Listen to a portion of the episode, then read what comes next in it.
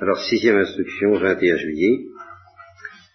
Je vais être obligé de revenir sur quelque chose dont j'ai longuement parlé déjà autrefois, mais qui est indispensable pour que nous poursuivions. Je m'aperçois, je n'y échapperai pas. Je vous ai parlé ce matin, en somme, beaucoup, sinon exclusivement, de cette mort dont l'aiguillon est la gloire. J'ai essayé de vous faire, non pas comprendre, parce que je ne le comprends pas moi-même, mais toucher concrètement du doigt ce que ça pouvait vouloir dire, mourir. Bon, mourir d'amour, c'est une expression très poétique et ça, ça c'est très très abondamment utilisé par la littérature, mais on ne se doute justement pas que ça puisse être autre chose que de la littérature, que ça puisse être physiquement, rigoureusement vrai. Et les exemples, quelques exemples que je vous ai donnés, couronnés par le mystère de l'Assomption, qui est un dogme, nous assure qu'on peut effectivement, au sens strict et sans littérature, ou plutôt au-delà de toute littérature, en ce sens que la réalité dépasse la fiction, et que la réalité dépasse tout le lyrisme qu'on peut euh, broder autour de la réalité, mourir d'amour, de joie et de gloire. C'est mystérieux, c'est fascinant, nous n'avons pas fini d'en parler, heureusement, s'il y a une chose à, méditer toute sa vie, c'est bien ce mystère, et plus que le méditer, le, se, laisser, se laisser attirer, fasciner, captiver par cette réalité, et caresser l'espérance théologale d'être soi-même emporté par cette fournaise ardente de charité qu'est le cœur du Christ et qui nous emportera dans sa gloire. Bon. Mais, depuis le début aussi, je vous parle d'une mort dont l'aiguillon est le péché, ce que j'appelle mourir de mort, et c'est là que je m'aperçois, au, stade où nous en sommes, que je ne vais pas y couper, il, il faut que je donne de même quelques explications supplémentaires à ce sujet, même si je l'ai déjà fait autrefois.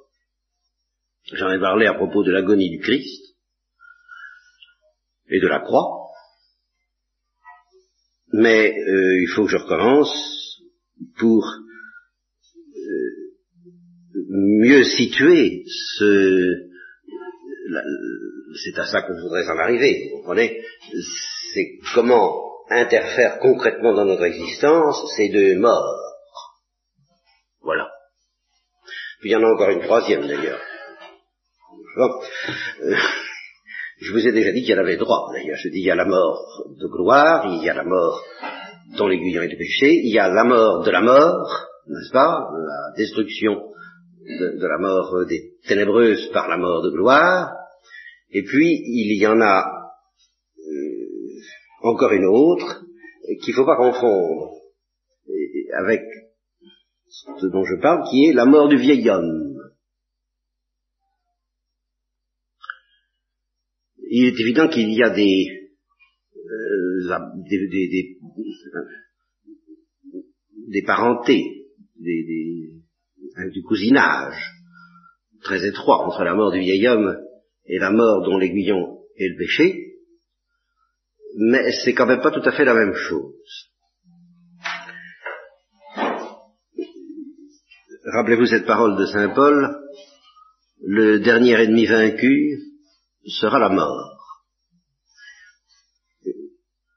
Ça veut dire que nous portons le poids d'un certain nombre de misères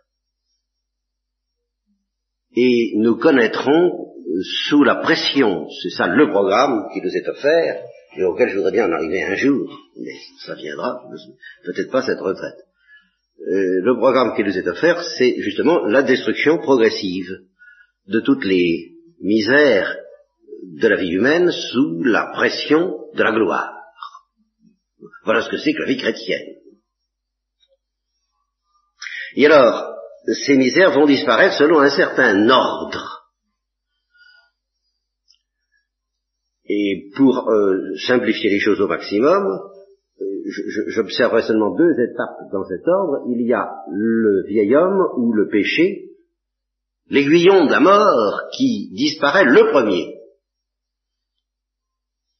et qui nous permet de retrouver une certaine innocence. Pas l'innocence originelle, mais un autre type d'innocence dont nous reparlerons. Et ça, c'est le premier ennemi qui sera vaincu par la gloire, si nous sommes fidèles. Ça correspond à ce qu'on appelle la sainteté. Et puis le dernier ennemi vaincu sera la mort. Mais la mort physique, et qui est cependant, même chez les saints, en partie, une mort dont l'aiguillon est le péché. Voilà pourquoi la situation est tellement complexe. Alors, je vais vous parler pour le moment de cette mort dont l'aiguillon est le péché. Et je, voudrais d'abord effacer de votre esprit l'idée que cette mort dont l'aiguillon est le péché suppose des péchés personnels. J'ai pris l'exemple ce matin de Jean-Baptiste et de Saint-Joseph. Je voudrais que cet exemple reste présent à votre esprit en permanence. La plénitude de l'Esprit Saint qui habitait Jean-Baptiste depuis le Saint sa mère, la plénitude de sainteté que l'Église semble conférer à Saint-Joseph, peuvent laisser espérer assez raisonnablement, moi ça ne me paraît pas impensable, euh, qu'ils n'aient jamais commis dans toute leur vie un seul péché personnel, même véniel, délibéré. Je n'exclus pas ça. Voyez?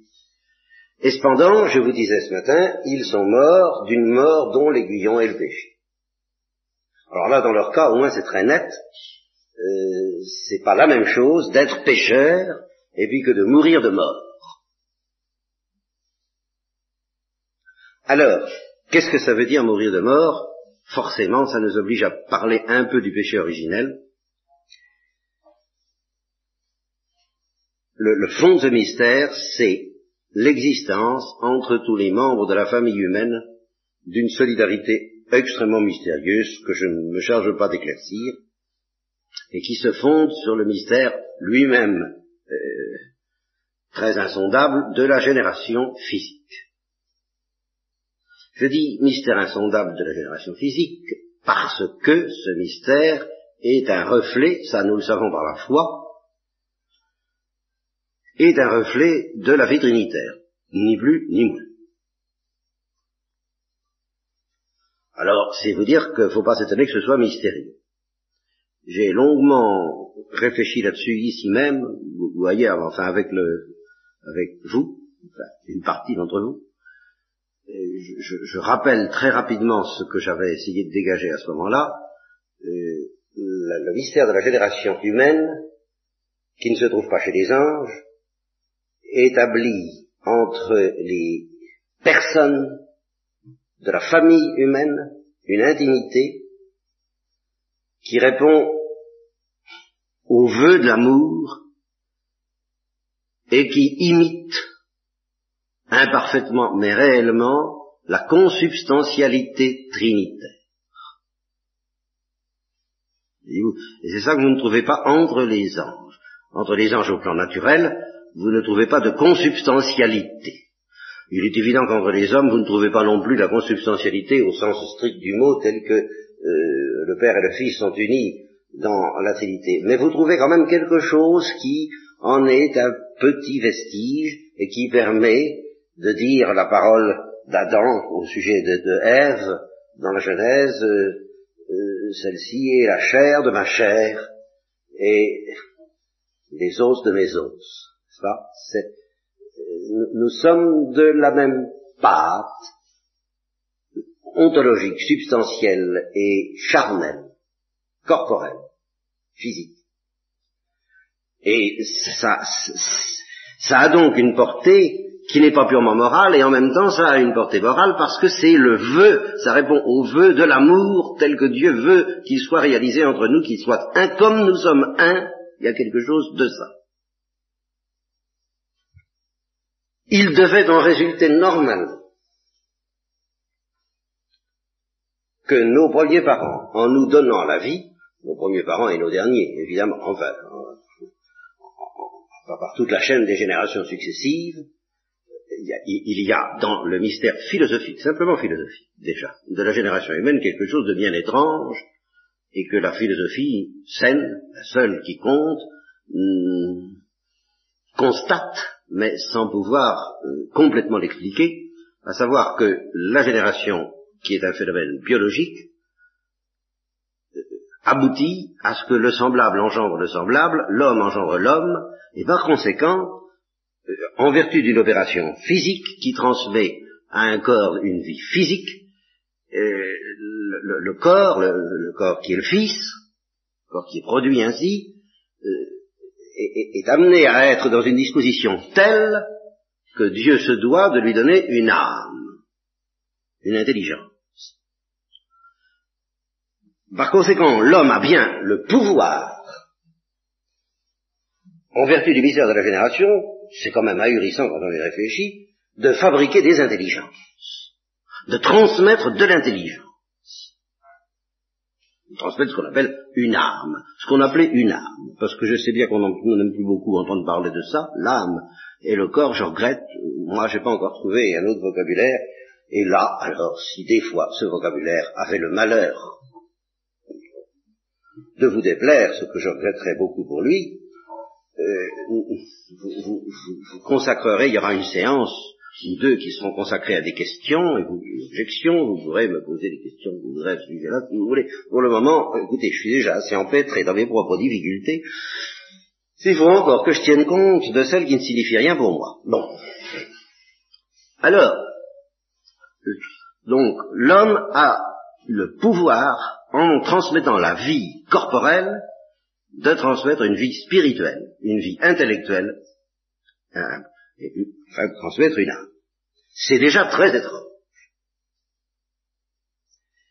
Mais dans la même ligne, plus étrange encore, il avait aux origines le pouvoir de transmettre la grâce, par la même voie.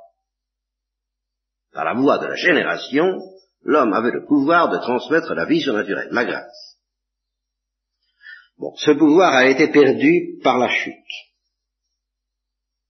Et par conséquent, l'homme ne transmet plus cette euh, splendeur de la vie surnaturelle.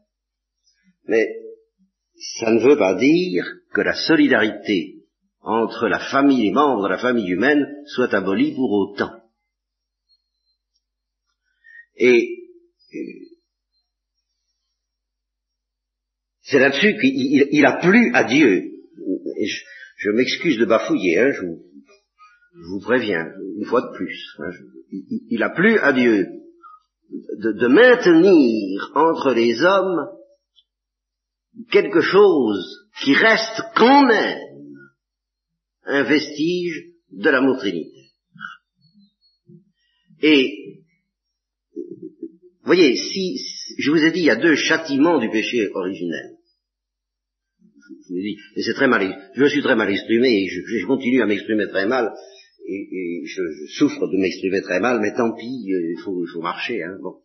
Je dis qu'il y a deux, deux châtiments du péché originel. La privation de la vie surnaturelle, bon, qui entraîne la privation de la vie éternelle. Ça, c'est une chose. Et puis, c'est ça qui est beau. Que ça, c'est pas beau du tout, ça. Euh, euh, c'est pas beau du tout, mais en ce sens c'est purement négatif. J'avais un très beau cadeau à transmettre à mes enfants, j'ai perdu le cadeau en route, alors j'ai plus rien. Bon. Alors je ne transmets rien, et alors tous ils ne peuvent rien transmettre, évidemment, par euh, ça, on a assez Bien. Ça, c'est, ça n'est pas une solidarité, ça. C'est une perte. C'est la perte, c'est la disparition, c'est la dissolution d'une solidarité bénie. C'est la disparition d'une splendeur de solidarité dans la grâce qui aurait dû être la nôtre. D'une solidarité charnelle dans la grâce. Bon, ça c'est perdu, c'est perdu, c'est perdu, bon bah c'est perdu ça n'a aucun intérêt. Mais il y a autre chose. Et cette autre chose, on n'y fait pas assez attention parce que ça, je ne sais pas pourquoi, peu importe, mais c'est capital parce que je crois, je crois vraiment que le mystère de la rédemption n'aurait pas pu se produire s'il n'y avait pas autre chose. Il y a autre chose qui est déjà beau, qui est beaucoup plus accablant à première vue, mais qui est déjà beau et qui est déjà beau d'une beauté qui est déjà un peu celle de la rédemption, qui prépare en tout cas les voies aux splendeurs du mystère de la rédemption. C'est que le Dieu avait dit à nos premiers parents, et là il faut prendre ça au sérieux parce que c'est tout de même trop dans la tradition chrétienne pour qu'on balance cette parole comme ça en l'air, si tu manges de ce fruit, tu mourras. Ce qui peut vouloir dire purement et simplement la perte de la vie surnaturelle et la mort éternelle qui risque d'être au bout, mais ce qui en fait, dans le concret, a voulu dire heureusement autre chose aussi. À savoir, avant de mourir d'une mort éternelle, tu mourras d'une mort physique dont l'aiguillon est le péché, mais qui sera pour toi un malheur, et non pas seulement une faute. Une mort physique qui sera l'occasion que je vais te donner à toi, considérer simplement nos premiers parents, hein, eux qui ont péché personnellement. Non, euh, alors, voilà, ça se passe entre Dieu et eux, hein, rien que. Je leur dis, tu as, ça, tu t'es mis dans une mauvaise, dans une mauvaise, tu t'es mis une mauvaise affaire sur le dos, hein. Tu as perdu la grâce. Mon pauvre ami, c'est, en, en principe, c'est dire. Mais je vais te donner une chance je vais te donner une chance en, t'infligeant un malheur. Je vais te faire savourer au plan des nerfs, au plan du corps, quelque chose, un petit aperçu de la mort éternelle. Autrement dit, je te condamne à mort physiquement. Je pourrais ne pas je pourrais en effet, puisqu'il est entendu dans la tradition la plus stricte que tous les corps ressusciteront, y compris celui des réprouvés, Dieu aurait très bien pu ne pas condamner l'homme à mort, de la mort physique, et puis le condamner à la mort éternelle, point final. comme les anges déchus.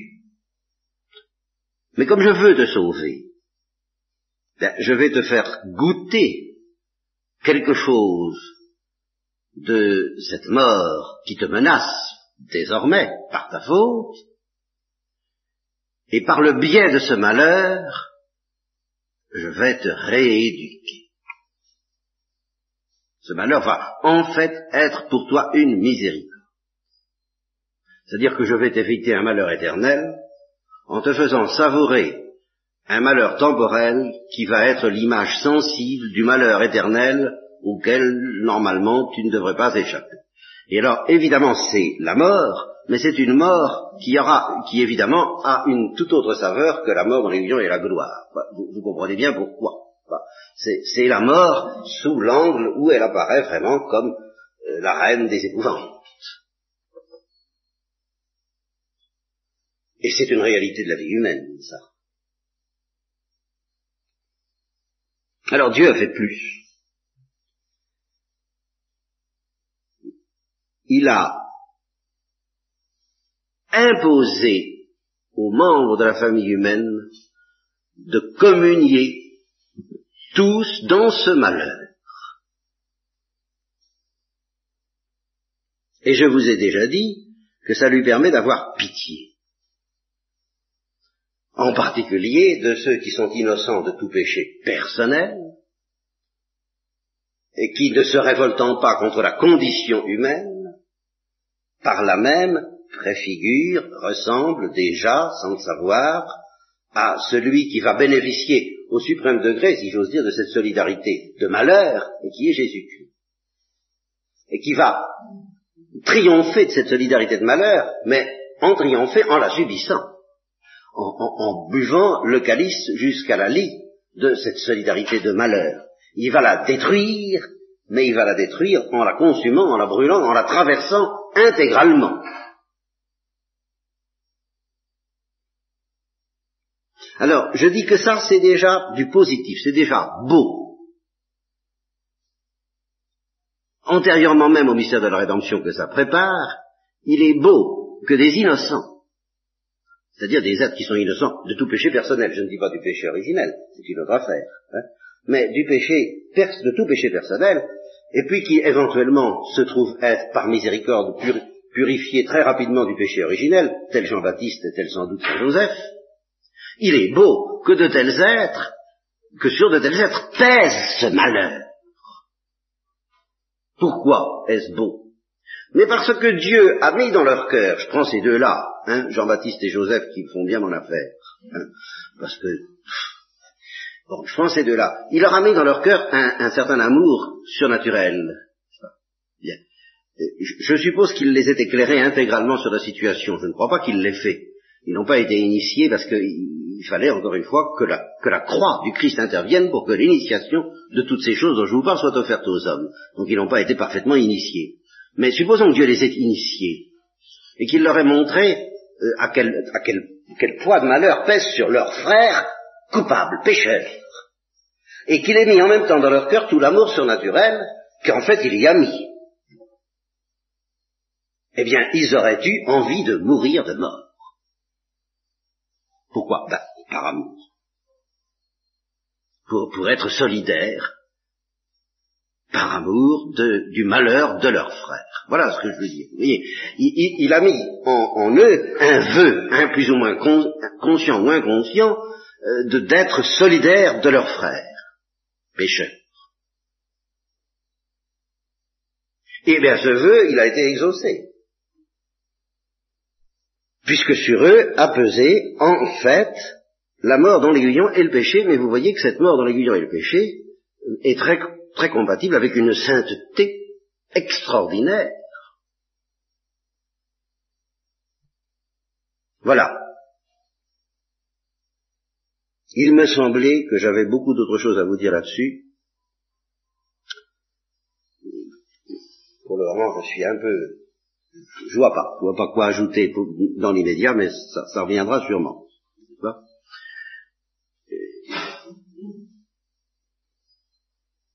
Ce que je, voudrais dire, c'est-à-dire que je, je, savais ce matin ce que je voulais dire, en ce moment je ne le sais plus très bien, mais ça va revenir. Oui, Saint Joseph et Jean-Baptiste. Avec le degré de sainteté qui était le leur, surtout au moment de leur mort. Vous, pensez bien qu'ils avaient le désir de la gloire, le désir de voir Dieu face à face. C'est bien qu'ils avaient ça. Mais, et c'est ici qu'intervient d'une manière capitale la distinction dont vous parlais ce matin, ce désir n'était pas efficace. Et c'est pour ça que si vous tenez compte de leur sainteté, d'une part, du caractère inefficace de, leur désir de la gloire, d'autre part, inefficace pour les raisons que je vous dirai, que j'ai déjà un peu dites, mais que je redirai. Bon. Et si vous faites abstraction de cette mort dont l'aiguillon est le péché, si vous, laissez de côté que pesait sur eux ce malheur dû au péché des autres, dû à un péché originel dont ils étaient complètement purifiés et dont ils auraient pu, par conséquent, euh, si vous les envisagez individuellement, pourquoi est-ce qu'ils mourraient? Ils, n'ont pas vérité de mourir, ils n'ont commis aucun péché personnel. Le péché originel, ils en sont purifiés, il n'y a aucun doute pour Saint Jean-Baptiste, il n'y a aucun doute pour Saint Joseph, n'est-ce pas? C'est clair. Donc ils ne sont plus condamnés à mort, de ce point de vue-là, apparemment. Pourquoi est-ce que quelqu'un, voilà la question que je pose, pourquoi est-ce que quelqu'un qui a contracté le péché originel, un instant seulement, hein, pour Jean-Baptiste, ça n'a pas été très long, puisqu'il a été purifié à la fête de la visitation. la Vierge Marie est arrivée, il a été purifié du péché originel. Donc ça n'a pas duré bien longtemps. Eh bien, ça, ça suffit pour qu'il soit condamné à mort. La mort dans l'aiguillon est le péché. Puis après ça, il peut avoir toute la sainteté qu'il voudra, euh, il est condamné à mort, la mort dans l'aiguillon est le péché. Pourquoi ça? Pourquoi Faites abstraction de, ce mystère étrange qui fait que quelqu'un qui a connu un instant le péché originel, puis c'est fini. Donc, euh, une fois qu'on est purifié du péché originel, bah, on est purifié normalement, on, est, délivré normalement de toute condamnation pesant sur vous du fait du péché originel. La preuve, c'est que quiconque vient à mourir dans les, aussitôt après le baptême, je prends ce cas-là, mais je pourrais donc aussi bien prendre le cas de Jean-Baptiste dans le sein de sa mère, et le cas de Saint-Joseph, je ne sais pas quand, ça, euh, on va très vite. Et supposons que qui viennent à mourir dans cet état, eh bien, euh, ils, n'ont aucune peine à subir après leur mort. Je ne dis pas qu'ils verront Dieu face à face tout de suite, puisqu'il faut que la porte des cieux soit ouverte par le Christ. Bon, nous y reviendrons aussi. Mais enfin, ils n'ont aucune peine à subir après leur mort. Et si le Christ est déjà venu et qu'il a ouvert la porte des cieux, quiconque meurt après le baptême euh, voit Dieu face à face immédiatement. On insiste beaucoup là-dessus, on chante le triomphe de, la, joie, le magnificat de l'Église, à propos justement des enfants qui meurent baptisés dans cet état. L'Église n'a même pas le droit de prier pour eux, je vous l'ai déjà dit. Elle n'a qu'un droit, c'est de remercier. Tellement la certitude de la foi est absolue dans ce cas-là. Alors, c'est merveilleux, voilà des enfants, on dira, Thérèse de l'enfant Jésus disait, sont des voleurs de paradis. Oui, mais attention, ils sont morts. Ils sont quand même morts. Ils ont quand même connu cette peine, ils ont quand même été condamnés à mort. Alors, je demande un peu pourquoi, et je vous dis, si vous faites abstraction de cette solidarité dans le malheur, que l'amour même trinitaire met dans leur cœur, de telle sorte que si on leur demandait leur avis, ils diraient je veux mourir. De mort. Par amour pour mes frères, si vous faites abstraction de ça, vous ne pourrez jamais comprendre pourquoi des gens qui n'ont jamais rien fait soient condamnés à mort. Et qui non seulement n'ont rien fait au point de vue du péché personnel, mais qui n'ont même plus le péché originel, puisque je mets dans cette hypothèse Hein. On pourrait encore me dire ceux qui, etc. Mais non, je me mets dans l'hypothèse où il n'y a même plus de péché originel, donc il n'y a plus de péché du tout. Et voilà qu'ils meurent. Mais pourquoi ils meurent ben, Ils meurent parce qu'ils sont de la substance même des pécheurs. Et qu'en voyant le mystère des pécheurs, ils disent, mais c'est la chair de ma chair, ce sont les os de mes os, et je veux communier avec eux dans ce mystère de malheur parce que je les aime, et naturellement, dans l'initiation suprême, ils s'aperçoivent que celui qui a voulu cela plus que tout autre, c'est Jésus-Christ, et c'est par amour pour Jésus-Christ et en Jésus-Christ qu'ils aiment leur frère, mais enfin, c'est ça le sens de, de cette mort-là. Mais je ne vous ai pas dit l'essentiel de ce que je voudrais vous dire. Ça, ça, ça va encore. Si vous faites abstraction de, Jean de, de, cette solidarité dans le malheur de Jean-Baptiste et de Saint Joseph, étant donné que leur désir de la gloire n'est pas efficace, et qui, parce qu'il y a ça aussi, c'est ça que je peux pas tout dire à la fois, depuis, depuis la mort, depuis la chute, Dieu a, a posé ça une fois pour toutes. C'est le troisième châtiment, si vous voulez, mais oui, je crois qu'on peut dire que c'est un troisième châtiment. C'est pas un troisième châtiment à en parler. C'est encore une disposition miséricordieuse, c'est une disposition de sagesse. Mais je me rends compte que c'est cette, pièce qui est manquée à mon discours en ce moment pour que je m'explique à fond. Vous voyez, il y a eu un moment pour nos premiers parents où ils ont été sur le point d'avoir un désir efficace de la gloire. Ça, ça leur a été offert. Et je vous ai expliqué ce matin que le désir de la gloire ne devient efficace que si la gloire vous arrive déjà dessus. Pas? Et si c'est le passage de la chaleur sombre à la chaleur euh, qui explose, la chaleur lumineuse. Quand vous frottez du phosphore contre euh, une allumette contre du phosphore, ben, ça chauffe et puis il y a un moment, ça part en flamme. Bon, eh bien, c'est ça la gloire et la grâce. Vous voyez, y a, ça, ça, chauffe la grâce, ça chauffe, mais ça, ça chauffe d'une chaleur obscure, dans l'obscurité de la foi. Et puis il y a un moment où ça part, ça explose. Bien. Eh bien, nos premiers parents ont été sur le point de recevoir cette explosion qui allait transformer leur désir de gloire en désir efficace, et ils n'ont pas su le prendre. Eh bien, la disposition extraordinaire que Dieu a prise, et c'est là, euh, voilà, c'est ça, autour de, je m'en rends bien compte, c'est ça que je bafouillais depuis le début, je ne sais pas, pas su dire, c'est que la capacité d'avoir un désir efficace, de voir Dieu face à face, donc de flamber pour la, gloire, ne serait ouverte de nouveau pour les hommes que par Jésus-Christ. Voilà un, aspect fondamental par où on peut dire que le salut est vraiment chrétien. C'est-à-dire que jusqu'à Jésus-Christ, personne n'a jamais pu avoir un désir efficace de la gloire. Même pas Saint Joseph et Saint Jean-Baptiste. Me direz, mais il était déjà là, Jésus-Christ. Oui, mais il n'était pas mort et ressuscité. Il n'avait justement pas détruit la mort dans l'aiguillon et la mort. Il n'avait pas connu cette explosion pour son propre compte. Car cette explosion, il en avait tout ce qu'il fallait, il, en, avait tout plus que le germe, elle était là, c'était vraiment la gloire, non pas dans l'obscurité de la foi, mais dans cette situation très étrange dont nous parlerons, et qui s'appelle à la fois viateur et compréhenseur, bon, et que, à laquelle nous ressemblons dans une, certaine mesure. Enfin, en tout cas, le Christ n'a vraiment été délivré des liens de la mort, la mort de mort, que à la résurrection, pas avant. Et il devait être le premier. Voilà. Personne ne pouvait triompher de ça avant lui. Voilà pourquoi ni Jean-Baptiste ni Saint Joseph n'ont pu avoir un désir efficace de la gloire. Voilà ce que je dis. Par conséquent, comme en fait ils sont morts, ils auraient pu ne pas mourir. Enfin, ils avaient tout ce qu'il fallait pour ne pas mourir, si, si, si on veut. Hein. Mais Dieu, justement, a permis qu'ils meurent malgré leur sainteté, je dirais même à cause de leur sainteté, précisément parce que cette mort les a fait ressembler à Jésus-Christ, d'avance. Je l'ai assez dit, et c'est particulièrement vrai pour eux, étant donné l'intensité d'amour dont ils brûlaient, mais qui n'était pas suffisante, pas tellement, pas en intensité, en qualité, pour ouvrir la porte du royaume des cieux. Alors, s'ils n'étaient pas morts, ben, naturellement, ça aurait changé, mais enfin, ils sont morts. Et ils sont morts de mort bien qu'innocents, ils sont morts d'une mort dont l'aiguillon était le péché, parce que leur désir de la gloire ne pouvait pas suffire. C'est ça qui est tout de même extraordinaire.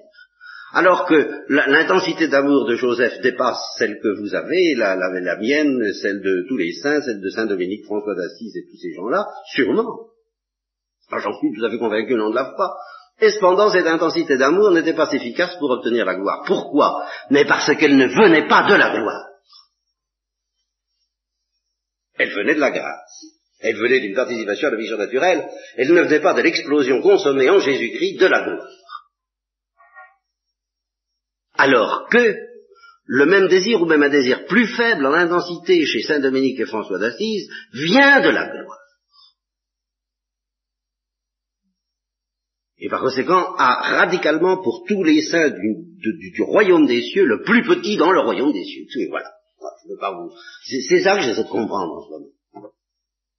Le plus petit dans le royaume des cieux est plus grand, parce que son désir, même s'il est plus faible, même si c'est un enfant baptisé qui meurt, avant d'avoir eu le temps d'ouvrir la bouche, hein, non, non euh, loquendo moriendo confessisso, n'est-ce pas, les saints innocents, qui d'ailleurs, eux non plus, n'ont pas eu un désir efficace, puisque c'était avant le moment dont je parle, la porte n'était pas ouverte, eh bien, euh, mais ceux qui meurent maintenant, les enfants qui meurent dans les mêmes conditions, étant baptisés ou justifiés par le sang du Christ de quelque façon que ce soit, eh bien eux, leur désir est moins intense que celui de Saint Joseph, mais il est plus grand à certains égards.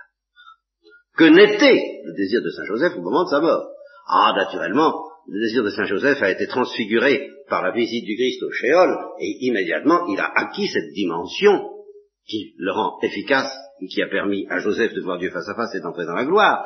Mais je pense que ce que le Christ a dit vise les gens qui vivent sur la terre. Et car, c'est vraiment ça notre originalité. C'est que pour la plupart, enfin pour la plupart des hommes, j'en sais rien pour la plupart des hommes, enfin pour tous les hommes qui sont étrangers à ce mystère du Christ, qui n'ont pas été, non seulement qui sont venus avant Jésus-Christ, mais qui même s'ils sont venus après Jésus-Christ n'ont pas été en contact physique avec lui, ce dont nous aurons à reparler beaucoup, beaucoup. Bon, bon, c'est pas fini non plus tout ça. Mais pour, tous ceux qui n'ont pas été en vertu en contact physique avec lui par les sacrements, vous voyez pourquoi j'y attache une telle importance. Normalement, c'est par les sacrements, et spécialement par l'Eucharistie.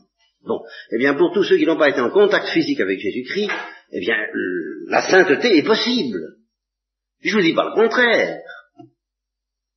Mais la gloire, c'est pour après. Tandis que,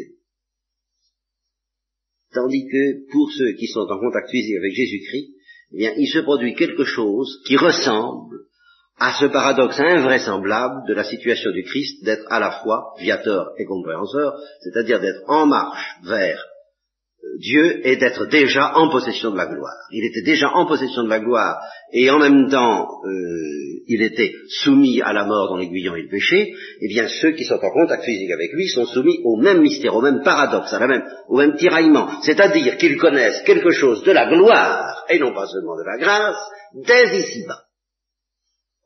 Tandis que pour les autres hommes, à supposer que ce soit des saints, eh bien, ils ne connaîtront la gloire que après leur. Et par conséquent, ils mourront de mort. Ils mourront de leur belle mort, si on veut. Hein. Ils mourront de la mort de l'aiguillon et péché. Ils mourront normalement. Normalement, c'est pas si normal que ça. C'est une mort. La, mort n'est pas un phénomène purement naturel. Je, l'ai assez dit. C'est, c'est la persécution du démon. Et, notez bien les deux aspects de la mort dans Saint Joseph et dans Saint Jean-Baptiste. Saint Joseph qui meurt, qui meurt de maladie, ce qui est un des aspects fondamentaux de la persécution du démon sur nous, du, pouvoir qu'il a sur nous depuis la chute, et puis l'autre, eh bien, il est mort de la haine et du péché d'Hérode et d'Hérodiade, et c'est d'autres aspects de la persécution du démon sur nous. Enfin, il y en a d'autres. Enfin, c'est les deux grands, c'est les deux grandes voies d'accès par lesquelles nous sommes livrés à la persécution du démon depuis le soir de la chute. C'est ce malheur qui pèse sur nous, et c'est ce malheur qui nous sauve.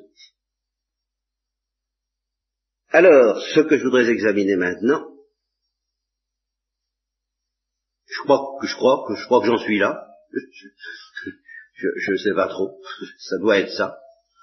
C'est ce qui semble devoir venir au programme. C'est euh, avec une précision nouvelle que je n'avais pas apportée jusqu'à présent, c'est de revenir sur la vie de la Sainte Vierge dans cette avec armée de ces, ces notions que nous avons mises au point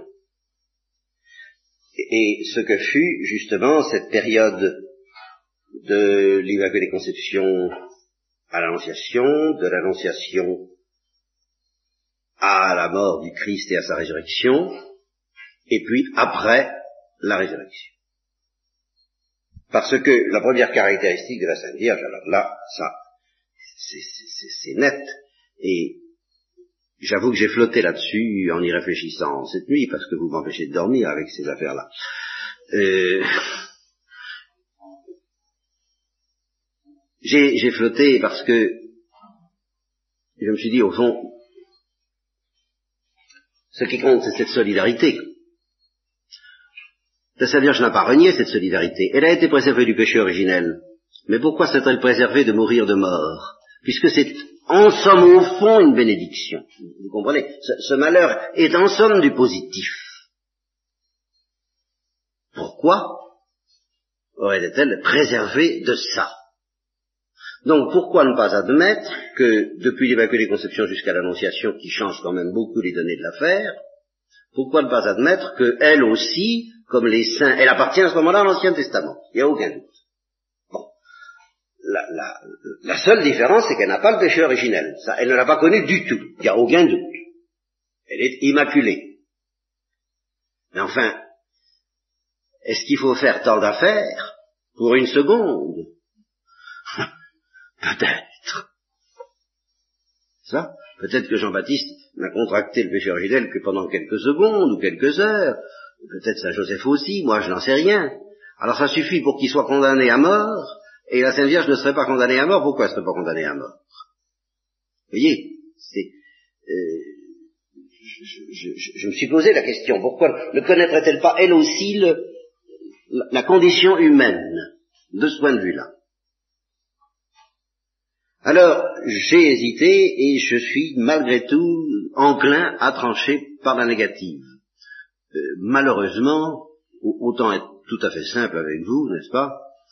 Euh, je ne me souviens plus très bien des raisons pour lesquelles cette nuit je penchais pour la négative. elles reviendront, je suis sûr que ça reviendra, mais euh, dans, l'immédiat, puis alors avec la fatigue de la, de, la, deuxième instruction est toujours plus fatiguée que la, celle du matin, parce que j'ai meilleur espoir pour demain matin, mais ce soir je ne revois plus très bien pourquoi. Hein. Je, je, vais vous dire ce que je vois actuellement, mais je ne suis pas sûr de vous redire bien tout ce que j'ai entrevu à ce moment-là.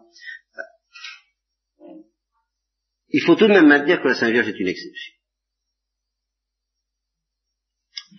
Il serait très fâcheux de faire de la Sainte Vierge une exception si elle devait être définitivement préservée de la condition, du, malheur de la condition humaine. Alors là, là, j'accepterais pas ça.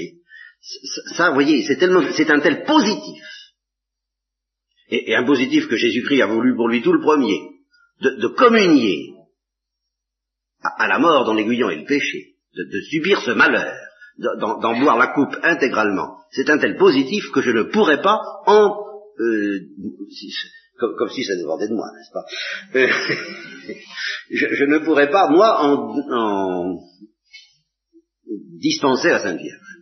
Ça, ça, euh, non. Mais c'est qu'il ne s'agit pas de ça. Il s'agit de savoir si elle a connu ce malheur à elle toute seule ou par son fils. Et là, euh, même si j'avais d'autres raisons en plus cette nuit, euh, celle-là, ce soir, me suffit un peu. Vous voyez euh, J'ai l'impression qu'elle est tellement épouse du point de vue du salut du genre humain, du point de vue de la rédemption, du point de vue de la, de, la manière dont Jésus a connu, lui, la mort dans l'aiguillon et le péché, manière originale qui est une manière de triomphe. Vous comprenez? C'est ça qui est original dans Jésus-Christ, c'est que lui, il a connu la mort dans l'aiguillon et le péché, mais en la détruisant par la gloire. C'est justement ce que n'ont pas pu faire les, saints de l'Ancien Testament. Et c'est pour ça que je vous disais, et j'ai oublié de vous le dire tout à l'heure, parce que je vous dis que j'oublie tout, euh, Jean-Baptiste et, Saint-Joseph étaient pas, ils, sentaient bien obscurément, ou clairement, j'en sais rien, que leur désir de gloire n'était pas efficace. C'est pourquoi toute la concentration de leur désir n'était pas sur la gloire, mais sur le Sauveur, ou sur le salut, puisque le Sauveur était là, mais sur le Sauveur ressuscité. Que Jésus devienne le Sauveur ressuscité. Voilà, voilà ce qui était vraiment leur désir. Parce que la condition humaine ne pouvait être changée de ce point de vue-là et détruite que par Jésus-Christ. Eh bien, je pense que Marie a été l'épouse de ce pouvoir du Christ. De détruire par la gloire la mort dont l'aiguillon est le péché. Et par conséquent, je crois qu'il appartient normalement au destin de Marie comme épouse du Christ Sauveur. Elle est sa mère, naturellement, mais elle est son épouse à ce niveau mystique d'être la fille, la, tête, la, mère de l'Église, et d'être la première des, élus, et en même temps d'épouser, d'être co-rédemptrice, d'épouser totalement la, destinée rédemptrice de son fils. Eh bien, à ce titre-là, il me semble que Dieu n'a pas voulu, et c'est en ça qu'elle est tout à fait exceptionnelle, qu'elle connaisse la morsure du péché. Le serpent te mordra au talon, autrement que par le biais de Jésus. C'est que par un biais, évidemment, il a beaucoup plus qu'un biais, mais que par l'intimité avec lui. C'est enveloppé dans la gloire qu'elle a connu le péché. Voilà ce que je dis. Dans la gloire de Jésus. Et jamais autrement. Et alors, elle a connu, autrement dit, la solidarité humaine, la solidarité avec le, malheur de l'homme, elle l'a connue à la manière de Jésus, et seulement à la manière de Jésus, pas de sa manière à elle. Elle n'a pas eu de manière à elle, voilà l'impression que j'ai, hein, vous en pensez ce que vous voudrez, alors là vous êtes libre, hein. Ça a été sa manière à elle de communier à la misère humaine, c'est de communier d'abord, non, à la misère glorieuse du Christ. Et pas à une autre. Directement. De sorte qu'il en résulte pour elle cette situation extrêmement paradoxale dont, nous avons parlé une, première fois, sur laquelle j'ai quand même un peu envie de revenir, qui est unique à certains égards dans l'histoire du genre humain, euh, la période qui s'écoule de l'Immaculée Conception à l'Annonciation. Parce que là, je serais tenté de dire que pour la première fois, une créature a vraiment retrouvé toutes les prérogatives de l'innocence originelle en telle sorte qu'elle n'était plus menacée par la mort dans l'aiguillon et le péché.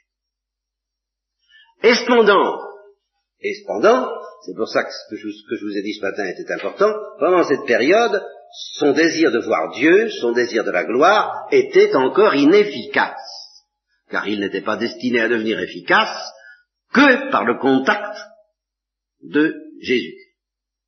Voilà. Alors je vous demande pardon de ne pas vous en dire plus pour ce soir. Euh, j'ai fait ce que j'ai pu. À chaque jour suffit sa peine et sa petite dose de gloire.